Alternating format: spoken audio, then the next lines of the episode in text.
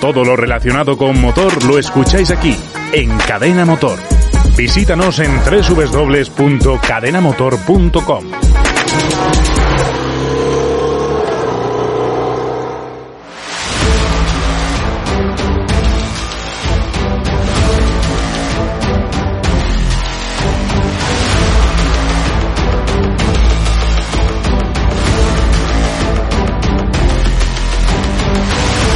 Bienvenidos al podcast Técnica Fórmula 1. Episodio número 402. El análisis del Gran Premio de Abu Dhabi. Segunda parte.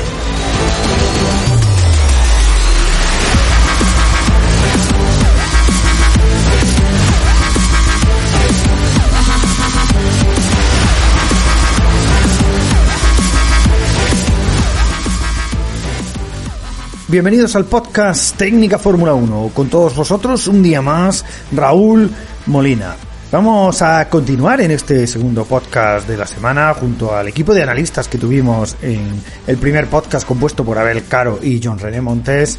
Pues como digo, vamos a continuar analizando algunas de las perlas que nos dejó el Gran Premio de Abu Dhabi, de la carrera un poquito y por supuesto también algunas cosas ya haciendo un primer y pequeño balance de lo que ha sido la temporada de Fórmula 1. Por supuesto habrá más podcasts y esperemos además que haya podcast no solo con el equipo habitual del programa, sino también con otros invitados haciendo ese balance de lo que ha sido la temporada de Fórmula 1 y también de lo que han sido otras temporadas, aunque ya repasamos eh, junto a Iván Fernández la semana pasada todo lo que nos había dado de sí el Campeonato Mundial de Rallys, que a pesar de ser muy corto y muy accidentado, pues ha sido sumamente interesante. Pero de momento seguimos con el Gran Premio de Abu Dhabi. Bueno, vamos a pasar a la carrera. Vamos a comenzar, como siempre, analizando la salida y la primera parte de la misma. Hay, no hay muchas cosas que decir, pero sí hay algunas, ¿no? Salida muy limpia, sin sobresaltos de ninguna clase.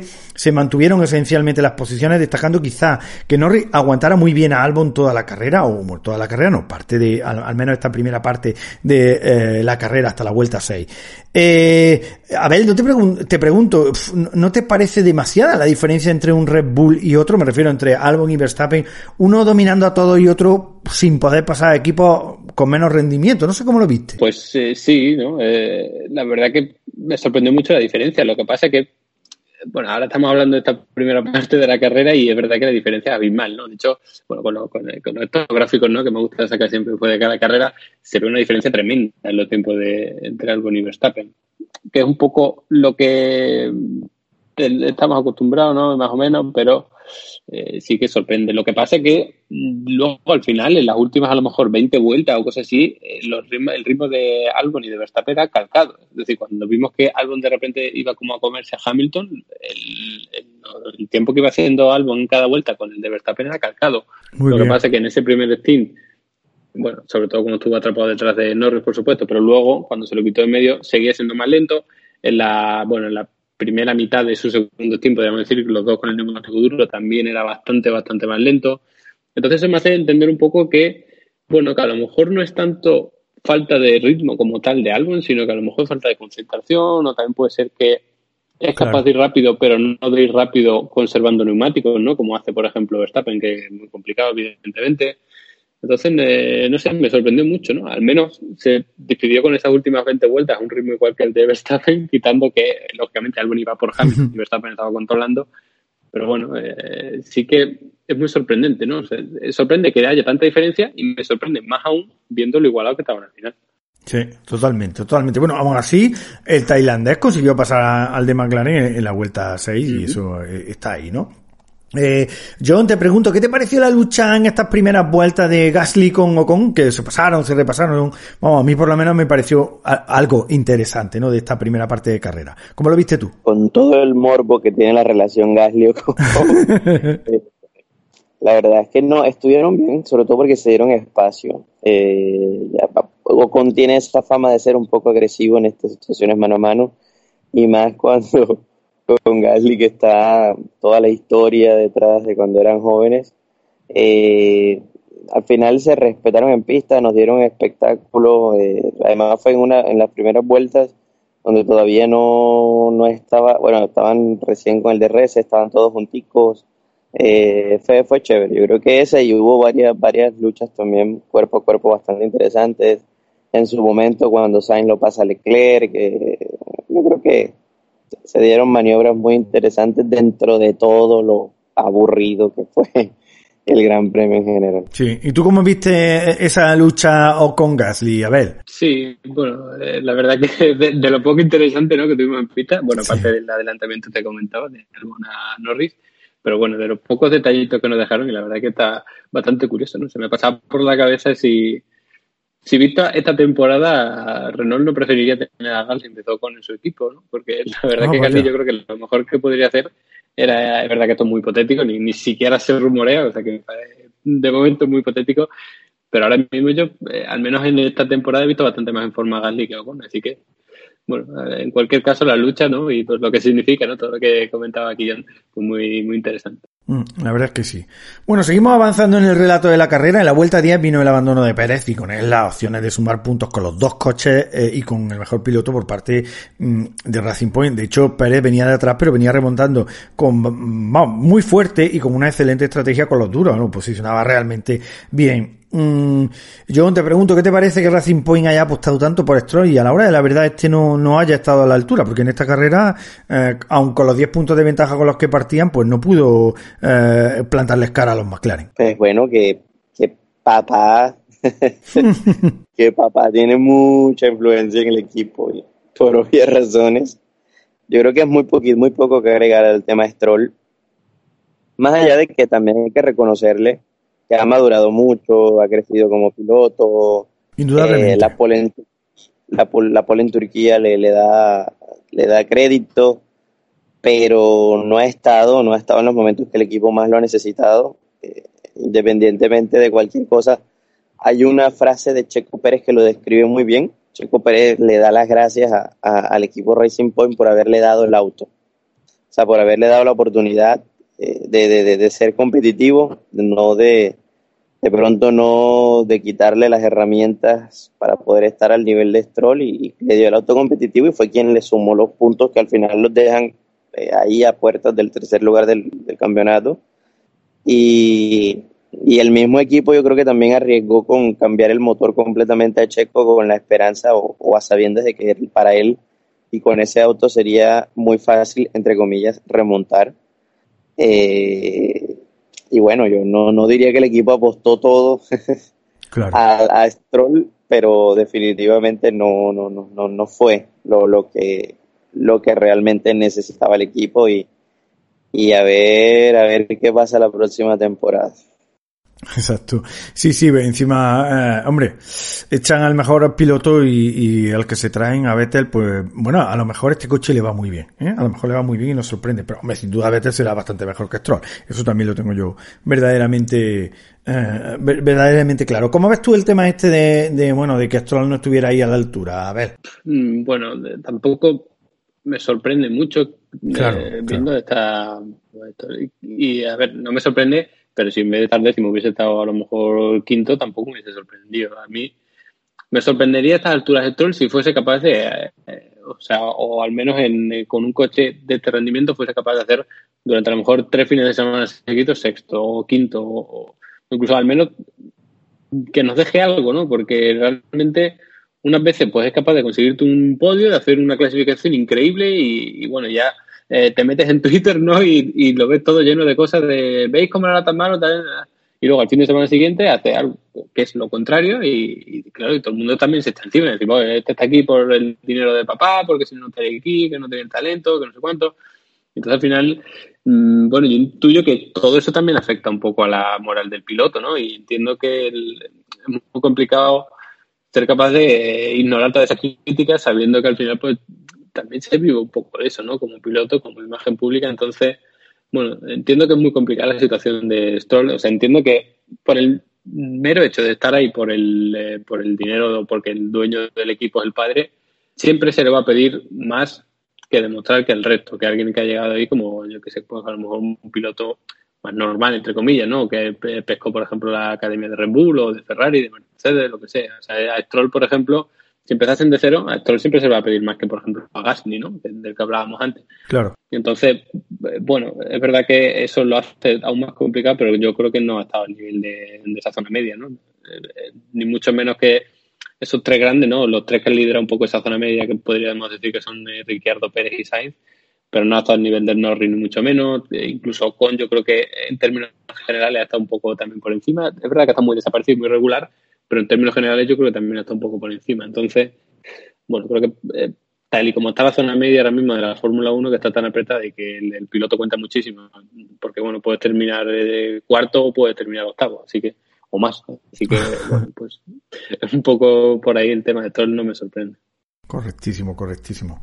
La verdad es que eh, nos sorprende porque, bueno, eh, llevamos viendo toda la temporada, pues el rendimiento que, que, lleva, ¿no? Realmente, ¿no?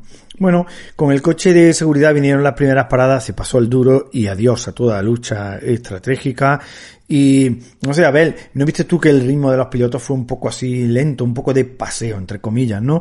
Eh, para ahorrar goma y no tener que parar más. Sí, mm, de hecho esperaba que con un virtual safety car y, bueno, con el análisis previo que hacemos y todo eso, pues esperaba que alguien se atreviese a hacer algo diferente, ¿no? Es verdad que, bueno, que era como rascar los máximos puntos posible, no arriesgar en exceso la situación de alguno, pero no vimos a nadie que intentase a lo mejor dos paradas. La, nadie, Un poco Sí, un poco la alternativa que propusieron algunos fue no entrar con ese virtual safety, alargar el primer stint y luego volver a entrar, pero nadie se arriesgó a hacer dos paradas, es decir, pues voy a poner el neumático blando otra vez o otra vez el medio y hago dos stints, o sea, dos paradas con tres stints, a lo mejor poner dos veces el medio, dos veces el blando o incluso una vez cada neumático. Pero bueno, eso yo creo que sí que se ha hecho un poco de menos. No es un pit lane que pierdas excesivo tiempo, no, no es. Pero bueno, es verdad que al final, al menos viendo el año anterior, es la buena estrategia suele ser una sola parada, pero bueno, sí que yo por lo menos lo eché de menos, ¿no? Y luego, está no solo por la emoción de la estrategia, sino como tú bien dices, que al final era como que todo el mundo intentaba conservar neumáticos, nadie se a, apretar un poco, no sé. Bueno, incluso Botas lo dijo en, después de la transmisión, dijo, ha habido algunas vueltas en las que hemos intentado apretar, pero veíamos que ni aún así lo alcanzábamos, entonces hemos, nos hemos conformado con, llegar hasta el final. Y viendo los datos de su vuelta, yo creo que lo intentó a lo mejor tres, cuatro vueltas, no más. Sí, sí, sí, totalmente, eh, totalmente. Bueno, en ese momento de parada vimos como Sainz relajaba su entrada a boxes para dejar tiempo a McLaren para que pudieran hacer la doble parada con cierta tranquilidad, cosa que por la que fue investigado y finalmente no penalizado. John, ¿estás de acuerdo con esta decisión de la FIA de no penalizar a Sainz? Sí, porque al fin y al cabo no, no fue algo del o sea, sí fue deliberado porque fue su decisión, pero no fue algo descarado, por así decirlo. A veces dejan ese hueco inmenso, ¿no? Simplemente, eh, y se nota un poco en la onboard, eh, no tanto en la cámara frontal, sino en la trasera, que cuando está a punto de llegar a la línea de, ingreso a, la calle de boxes, le ralentiza un poco brusco, de manera un poco brusca, eh, pero tampoco es que haya abierto demasiado hueco, solamente los tres segunditos que necesitaba el equipo para cambiar las gomas al lando eh, porque estaba muy encima de él y ya, basta. Incluso eh, logró hacer su parada eh, por delante de, de, de, Lance Troll, que era quien, lo venía siguiendo y, y, no hubo problema en ese aspecto. Yo creo que, que la FIA hizo bien en no sancionarlo, pero me molesta eso de lo estamos investigando bueno, no vamos a tomar decisión ahora, sino después de carrera. Pero ¿por qué después de carrera si ya lo viste? No, Tú sabes lo que pasa, John, que eh, yo me leí el informe ese siempre que publica la FIA de si sanciona, si no sanciona, y yo, yo también me quedé así como diciendo, oh, madre mía, esto a, a, esta altura de la carrera, jugándose el tercer puesto, decídelo ya, ¿no? Pero es que claro, necesitaban ver las telemetrías de los coches, necesitaban ver también las declaraciones de los coches, y claro, sin eso, eh, la verdad es que no podían tomar una decisión objetiva. Y lo cierto es que en la telemetría pues se ve lo que hace Sainz, ¿no? Que frena, se pone a 70, después acelera, se pone a 80, lo mismo hace Stroll y todos los pilotos, ¿no? El procedimiento habitual para no superar la velocidad del pit lane. Y, y digamos que en la telemetría de Sainz no se ve que haga una frenada excesiva, que baje demasiado la velocidad. Entonces, como lo hace muy bien, lo hace muy bien en el sentido de colocarse a una velocidad lenta, pero no excesivamente lenta, entonces, pues claro, no hay manera de penalizarlo porque el piloto lo ha hecho bien. Sí, que a todos se le echa encima, sí, bueno, a todos se le echa encima porque también iba cerca y, y el piloto le deja el tiempo necesario al, al equipo sin estorbar a los competidores. Y claro, como no estorba a los competidores, entonces es por lo que no lo penaliza, ¿no? Entonces lo que hizo Sainz fue, estuvo muy bien hecho, muy, muy bien hecho, y, fue muy profesional, como por otra parte lo haría cualquier piloto, ¿no? Pero bueno, está bien, ¿no? Se entiende, ¿no? Ahí se entiende que, que no, o sea, no lo puedan penalizar y que no puedan sacar la penalización en plena carrera, ¿no? Eso también hay que entenderlo, ¿no? Yo mismo eh, lo puse en Twitter, bueno, ¿qué hacen? No, no penalizando, no penalizando. Bueno, no podían. Tenían que escuchar a los pilotos, tenían que ver las telemetrías para ser objetivos. Y justo, además, en este caso, la FIA ha actuado bastante, bastante bien. Bueno, tras el final del Virtua Safety Car comenzó la remontada de Norris, de Sainz, con los Ferrari, con Ricciardo, pasándolo. Y Abel, te pregunto, ¿qué te parecieron, bueno, los adelantamientos de Sainz a Leclerc y, a Vettel, ¿no? El de Leclerc tenía morbo porque, claro, el futuro compañero de equipo el año que viene. Sí, la verdad que cada vez que se juntan, ¿no? Tenemos esa, esa media sonrisa en la cara de decir, el año que viene todo la que van a liar. Pero sí, eh, la verdad que, bueno, igual que comentaba antes, ¿no? Con la de, con la de Gasly con Ocon o con la de Albon con Norris. Fueron duelos puntuales, verdad que no duraron muchísimas vueltas, ni mucho menos. Además, Carlos pues ya ha demostrado como eh, la capacidad que tiene ¿no? de, adelantamiento. Yo creo que está en un estado de forma mm, de además con muchísima confianza en sí mismo y es capaz de pues, sacarse pilotos del medio rápidamente, ¿no? Que es algo que a algunos pilotos pues les cuesta mucho, ¿no? Creo que tener esa confianza tanto en sí mismo como con el propio coche, de, de, entender bien su coche y sentirse cómodo con él, pues le hace que se quite a pilotos encima tan rápido Aparte de ahí, pues está claro que Leclerc tampoco se, se deja ni se va a dejar en los próximos años. Así que bueno, ojalá que tengamos muchos más duelos, ¿no? Entre todos. Sí, la verdad es que sí, que esos duelos son bonitos. ¿Cómo lo viste tú, estos adelantamientos y estos duelos, John?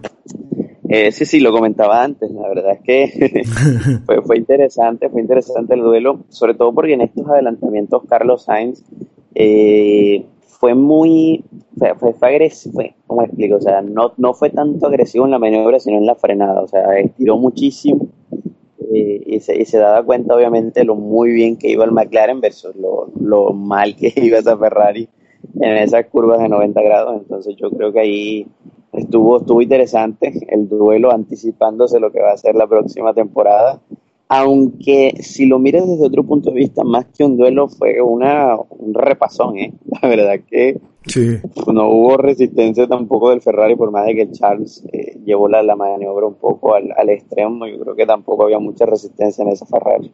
Yo creo que más, no se podía, vamos, no, no, no se podía eh, hacer. Y, y tampoco Leclerc pudo defenderse más porque además después lo van pasando un montón de gente, ¿no? Bueno, en cuanto a la segunda parte de la carrera, lo más interesante pues fue la lucha de Vettel con Stroll, eh, no pudiendo pasar el canadiense al alemán, para ser justo dado que este circuito, bueno, es un infierno para sobrepasar a nadie.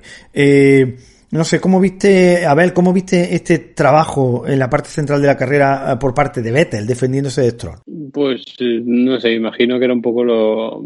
También tiene ese cierto morbillo, ¿no? Porque sí, también sí, van, a, van a estar juntos, pero es verdad que un poco más descafeinado, ¿no? Sabemos que no va a ser a lo mejor un equipo que apasione tanto, al menos a priori como los demás, entonces, bueno, estamos un poco también de, a expensas, ¿no? De ver en qué termina este equipo. Pero bueno, es verdad que Vettel puede ser un poco que pudo hacer, eh, ya no solo por, conservar puntos, sino pues divertirse un poco, porque al final su carrera fue un desastre. El Ferrari iba mal, y encima la estrategia fue un desastre. Ojo, que no digo que estuviese mal arriesgarse, porque bueno, pues eh, es la última carrera, tampoco tiene mucho que ganar. Pues mira, pues haces algo diferente, si sale bien, bien. Y si no, pues es un desastre, que es lo que fue, y ya está, y otra cosa. Así que bueno, pues por lo menos Vettel pudo hacer algo, pero el, eh, bueno, de hecho, se pudo entretenerse, me refiero, porque como tampoco consiguió adelantarlo ni nada, pues bueno, al menos tuvieron ese, ese momento puntual de entretenimiento. sí, por lo menos, por lo menos tuvieron, tuvieron eso y nosotros también, que en este gran premio pues no es poco, ¿no? sí, sí. De hecho, bueno, a partir de aquí poco más que contar. El resultado fue el mismo sin cambios sustanciales y, y, bueno, te pregunto yo, ¿qué te pareció la vuelta rápida de, de carrera de Ricciardo? Eh, bueno, que eh, la vuelta rápida de carrera en la última vuelta, lo que impidió que Verstappen además marcara su primer gran Cheleng y fuera el tío eh, más joven en conseguir un gran Cheleng en la historia de la Fórmula 1. A Verstappen le pasan ciertos karmas tantas veces que, que, sorprende, además que haya sido Richardo un poco más. Eh, bueno, me sorprendieron dos cosas de que le haya gritado desde esa vuelta rápida de Richardo. Primero, habla de que Richardo tenía tenía resta en las gomas. Eh, recuerden que fue el último en parar, fue el último en cambiar, solo que por la única estrategia de parada de todo el mundo, pues obviamente ya... Eh, en tierra de nadie. Entonces me, me, sorprendió que tuviera tanta goma para hacer esa vuelta rápida. Y también me da la misma lectura con el tema Verstappen. Eh, eh, con el tema Verstappen, Verstappen tenía para más y simplemente como no había nadie que estuviera haciendo tiempo competitivo, se confió, no marcó una vuelta mucho más rápida que sé que de pronto la tenía y bueno, al final, al final yo creo que hasta el mismo Red Bull se sorprende eh, de ese tema porque más de uno cuando pasó la meta eh, Verstappen eh, ya habían tuiteado de ganó Verstappen, Gran Chelen incluido y tal y se lo han tenido que borrar porque el troll de Ricciardo como su personalidad lo, quitaron todo, borraron la estadística a último minuto. Totalmente, totalmente. No, no recordó eso al, al, Gran Premio de México, en el que iba a conseguir Verstappen la, la pole siendo el piloto más joven del momento y de repente llegó un Ricciardo que era su compañero de equipo en República y se la quitó ahí en el último momento. sí, sí. Yo de verdad, en cuanto, en cuanto vi ese, ese icono ahí que sale ¿no? en la retransmisión lila de que la quita la vuelta rápida, pensé, no pues se me vino esa imagen a la cabeza de que estaban locos celebrándolo, incluso dentro del propio Red Bull, ¿no? Locos celebrándolo con Verstappen, que era el piloto más joven en la pole, que era una épica, y de repente llegó Ricciardo que, que ni aparecía en ese gran premio premio y se la quitó. Y me recordó exactamente en ese momento. Pues sí, la verdad es que, como bien dice John, esa personalidad trolera que tiene Ricciardo es un cachondo mental y, y hace hasta estas cosas, ¿no?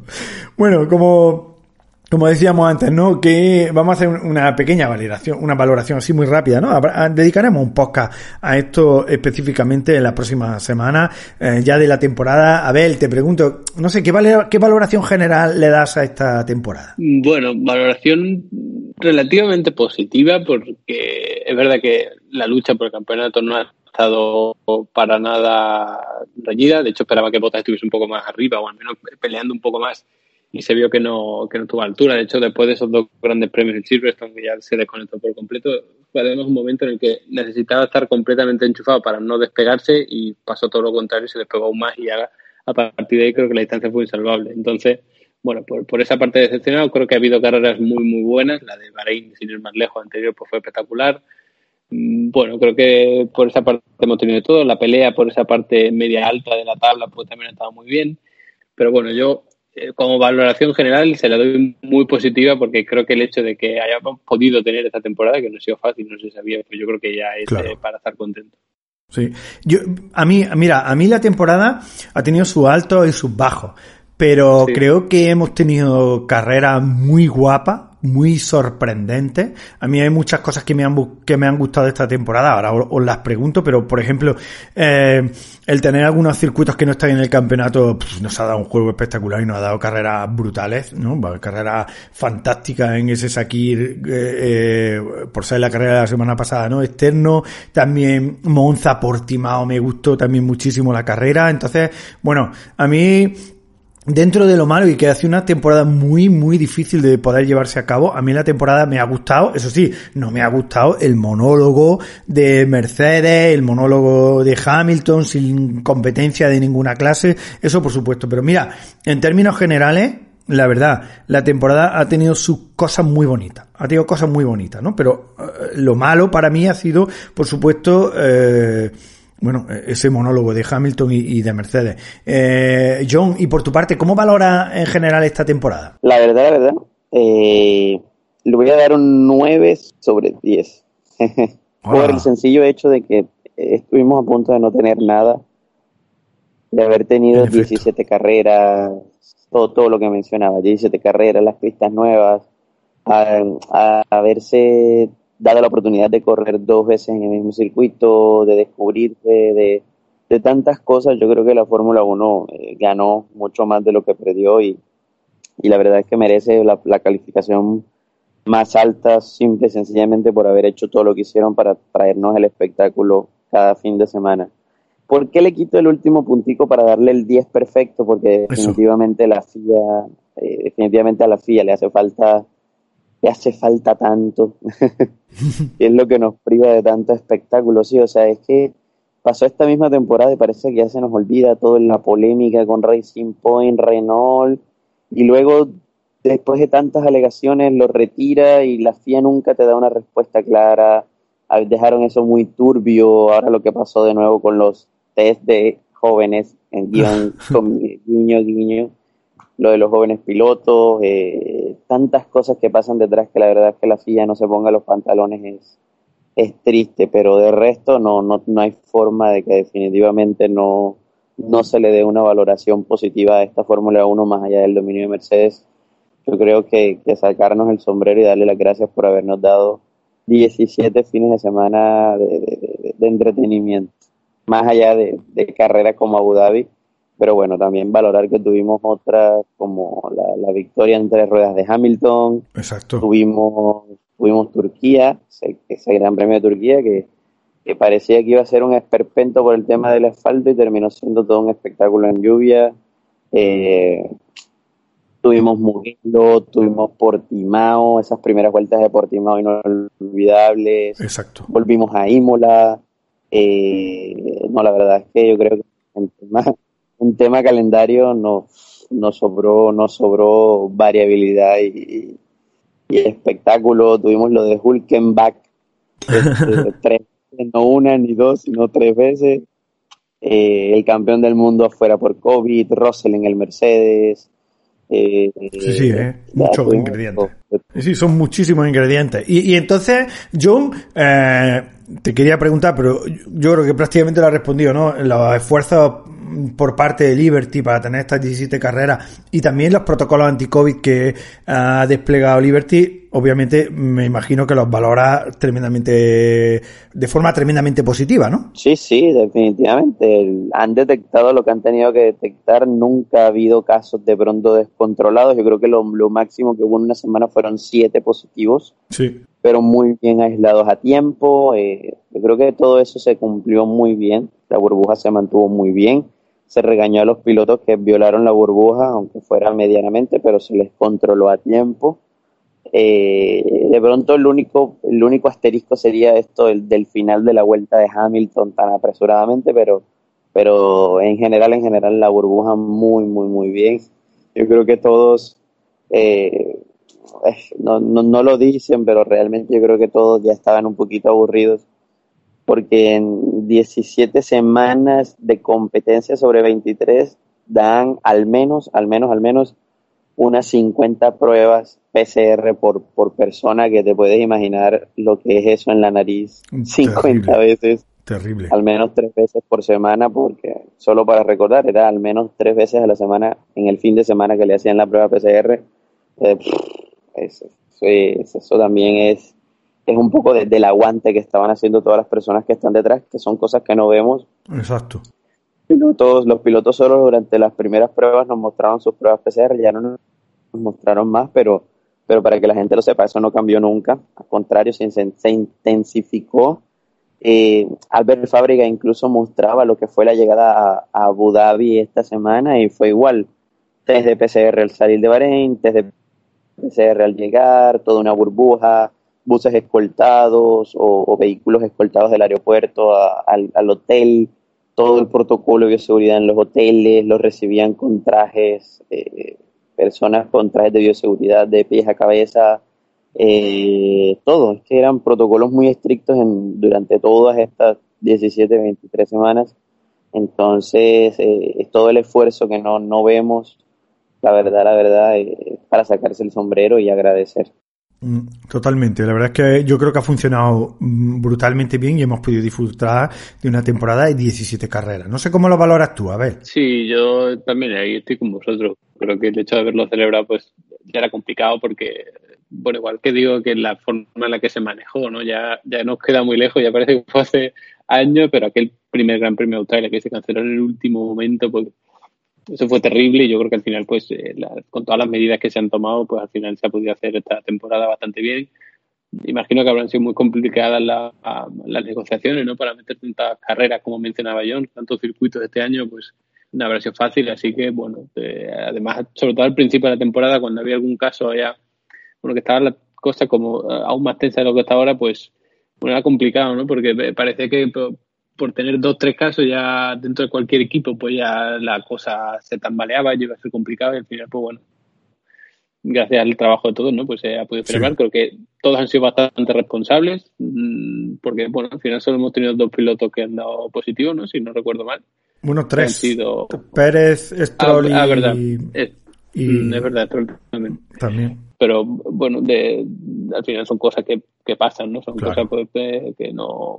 de- el- bueno, de Hamilton creo que aún no tenemos el, el motivo o la sospecha principal, pero al final que son cosas que le puede pasar a cualquiera, ¿no? Y luego Sí, sí. bueno, ya sabemos que el, el virus es así, y a lo mejor alguien que está en contacto con, con, con alguien directo que le ha dado positivo y luego no se contagia. Entonces, como están un poco tan extraño todo, pues el hecho de haber mantenido esa burbuja, de haber sido tan responsable de forma general, porque es verdad que había algunos casos, ¿no? Incluso de, de periodistas que han sonado por ahí, o se ha hablado cosas así, de que hay gente más irresponsable que al final hacen más ruido que los que son responsables, pero yo creo que en general pues es de, bueno, de agradecer que se haya hecho todo tan bien, porque yo entiendo que el hecho de tener que viajar constantemente con la Fórmula 1, no, no poder tener a lo mejor tu vida normal, ¿no? Aparte de tener gran premio tras gran premio cada semana prácticamente con poco descanso, pues es muy complicado, eh, supongo, para todos los equipos, todos los periodistas que se han movido, toda Ya la gente que hace que todo funcione. Así que yo creo que tanto la FIA como todos los que han formado parte, pues lo han hecho bastante bien. Sí, lo han hecho realmente bien. ¿Y qué es lo que más te ha gustado de esta temporada? Porque yo antes lo he dicho que lo que más me ha gustado han sido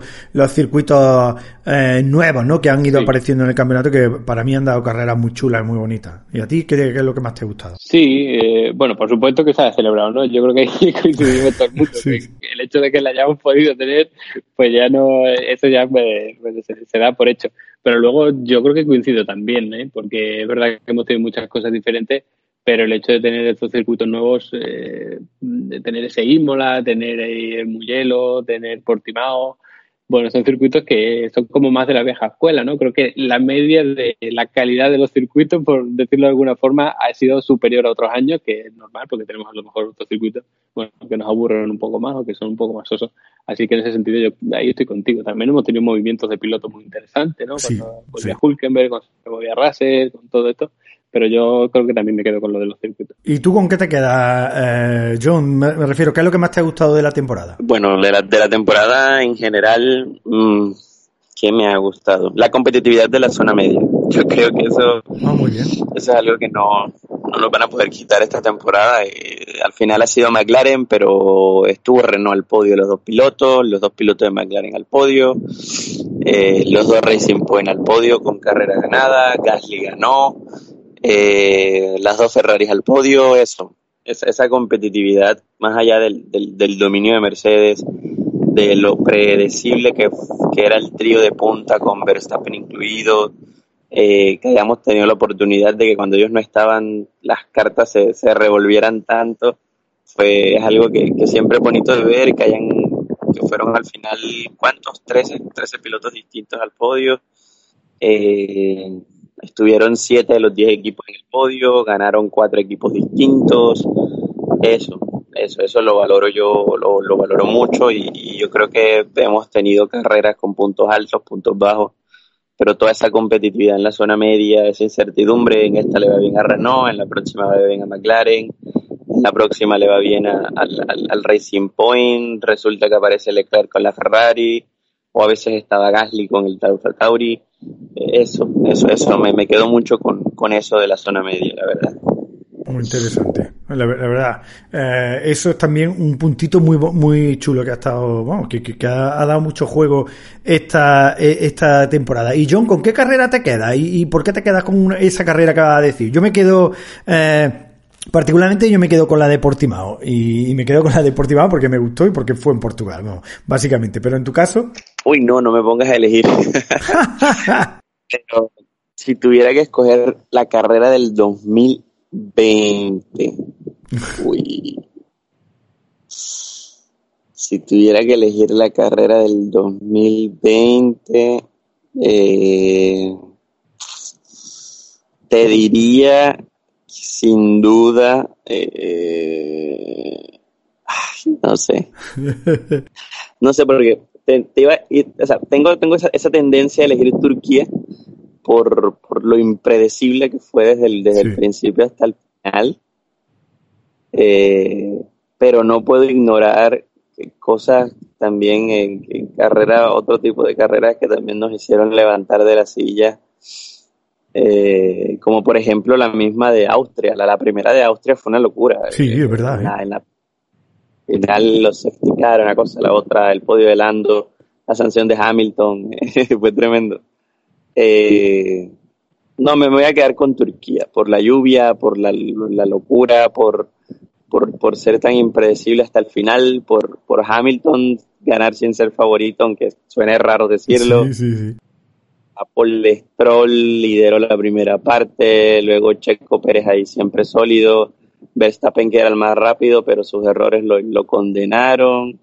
Eh, la última vuelta que era Pérez Leclerc terminó siendo Pérez Vettel al podio. Eh, los, los 700 mil, eh, perdón, los 77, eh, eh, ¿cómo es? Eh, trompos de, de, de, botas con un Mercedes. no, no fue capaz ni de sacar puntos en esa carrera. no eso, me quedo con Turquía. Correctísimo. La locura en el agua.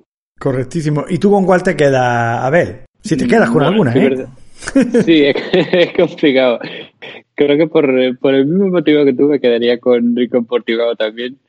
Pero yo creo que me voy a quedar con Bahrein, con la segunda de Bahrein. Creo Sí. que fue bastante interesante. Además, está como así muy reciente, como que.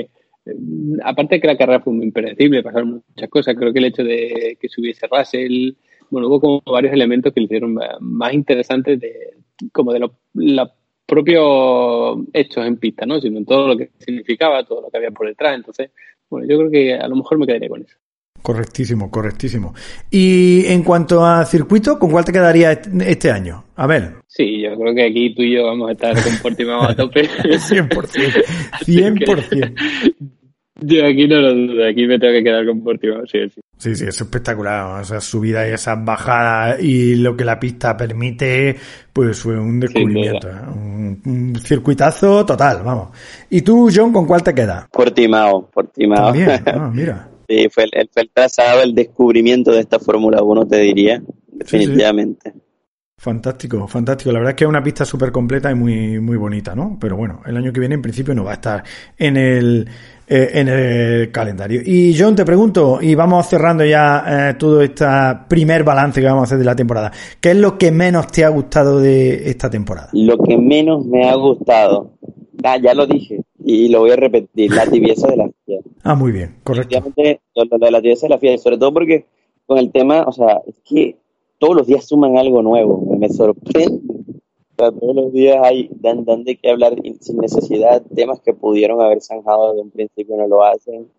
Eh, yo te diría que, que la FIA, la FIA y su, su, su- de- su- sus, sus no decisiones. Correctísimo, correctísimo. ¿Y a ti, Abel, qué es lo que menos te ha gustado de esta temporada? Pues creo que la, el- la poca emoción en cuanto a la victoria de, de Hamilton. Creo que estuvo prácticamente evidente. Ya llevamos como cinco carreras y ya llegó como una especie de, no sé si llaman un punto de inflexión, porque realmente fue como que la distancia fue alejándose cada vez más, pero después de las dos primeras tres carreras, creo recordar, pues más o menos eh, teníamos todavía el, el optimismo alto, ¿no? Con respecto a Bottas, pero al final Sí. Yo recuerdo perfectamente que las dos carreras esas en Silverstone destrozaron la temporada por completo de Bottas y, con ello un poco por la emoción por quien ganaba. Yo para mí también, ¿eh? lo que menos me ha gustado esta temporada es la falta absoluta de competencia que ha tenido Hamilton, ¿no? Es una pena que, que haya sido así porque podría haber sido pues mucho más bonito, aunque solo fuera con la- una competencia de botas, que bueno, que ya sabemos que no va a ser nunca. Bueno, creo que con esto hacemos un muy buen repaso a lo que ha sido el Gran Premio de Abu Dhabi, también un, primer balance a lo que nos ha dejado esta temporada y bueno, ya solo me queda despedirme de vosotros. Un millón de gracias Abel por estar aquí en el programa. Nada, teníamos que despedir la temporada como merecía. Así que nada, un placer. Es verdad que la carrera pues no fue ni mucho menos la que hubiésemos deseado, pero aún así la temporada en global creo que ha estado bastante bien, como hemos comentado. Así que eh, tanto por la Fórmula 1 como tal, como por el por la temporada de podcast, pues, yo estoy contentísimo Eso y nada, sí. esperamos estar aquí también en los siguientes análisis. Claro que sí, claro que sí. Y te digo lo mismo, eh, John, como siempre, eh, un placer tenerte por aquí en el programa y además encima, como siempre, o como muchísimas veces, haciendo el esfuerzo de pegarte un madrugón espectacular en la madrugada colombiana. No, no, sí. eh, no, Raúl, a ti siempre agradecido por la invitación al podcast. Eh, la verdad es que eso, ha, sido una temporada y, y yo creo que todos coincidimos, han sido muchas carreras muy juntas, a veces no nos da por el trabajo estar, estar todo el tiempo, pero bueno, se ha hecho un esfuerzo muy grande esta temporada y bueno, esperar a ver si la próxima temporada la cosa va mejor. Eh, se espera una, temporada un poco más normal, además que, eh, no, lo que pasa es que bueno, la, la, próxima temporada va a ser, va a ser muy, muy especial para mí porque eh, aquí en, en, casa me estará acompañando un, un pequeño fan. Hombre, hombre. hombre, ¿Ah? Enhorabuena. Sí. Sí, sí, ya en, en, en, entre, con, si Dios quiere, entre febrero y marzo va a estar naciendo el primogénito, entonces aquí lo voy a tener conmigo grabando podcast. Qué bueno, qué bueno, sí señor. Sí señor. Entonces, bueno, no, contento por, por 2020 y bueno, 2021 esperando que sea mucho, mucho mejor. Perfecto, perfecto. Bueno, ya solo me queda, después de esa notición de, de John, que del que nos alegramos infinitamente, ya solo me queda, me queda despedirme de todos vosotros, agradeceros enormemente, como siempre, la escucha, los me gusta y los comentarios en los podcasts. Esta temporada todavía no ha acabado, haremos un descanso, por supuesto, pero todavía seguramente nos queden algunos programas más para repasar todo lo que ha sido esta temporada de motor y, por supuesto que hay emplazado a ella. Vamos a escuchar finalmente una opinión o una, un mensaje que nos dejaba Alex Medina en el SpeakPipe, o, eh, donde podéis grabar perfectamente vuestros mensajes y cuando nos da tiempo los metemos en el podcast. Y con eso va a ser precisamente con lo que cerremos el programa de hoy. Así que bueno, sin más, nos despedimos de todos vosotros y la semana que viene seguro que también nos escuchamos con más cositas interesantes. Un abrazo grande. Hola, Raúl y resto del equipo. Quería eh, dejaros esta última reseña.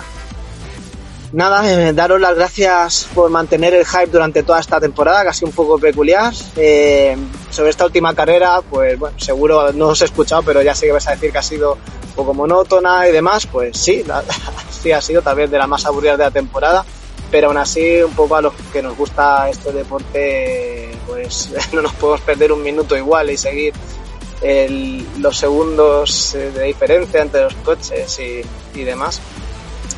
Y nada, comentaros. Eh, bueno, al final me he subido al podio en nuestra liga particular a un punto de la segunda posición. Siempre he estado en el, en el top 5 y también he tenido cierta emoción por ahí. Mi cuñado, de hecho, ha sido el primero, eh, Fran. Y, y, nada, le doy la enhorabuena también. Y a vosotros, pues, pues eso, agradeceros nuevamente. Eh, eh, estoy esperando ansioso ya el inicio de la siguiente temporada. Y, nada, una despedida a pesar de la monótona carrera, una despedida muy bonita con, con esas vueltas también de Alonso, poniéndonos también el hype por las nubes con y trayéndonos todos esos recuerdos del R25 es, es una maravilla. Así que feliz Navidad a todos y, y nada, encantado de escucharos de nuevo otra vez.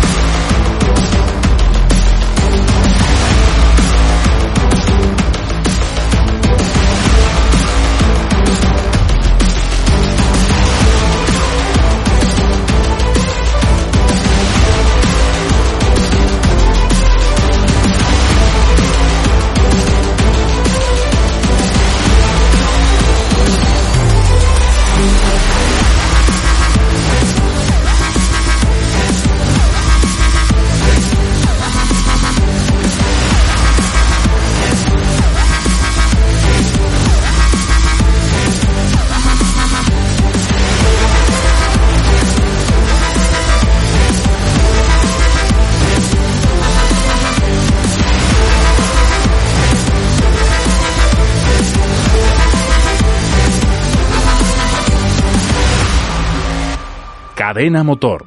Una nueva manera de entender la radio. Una nueva forma de escuchar el motor.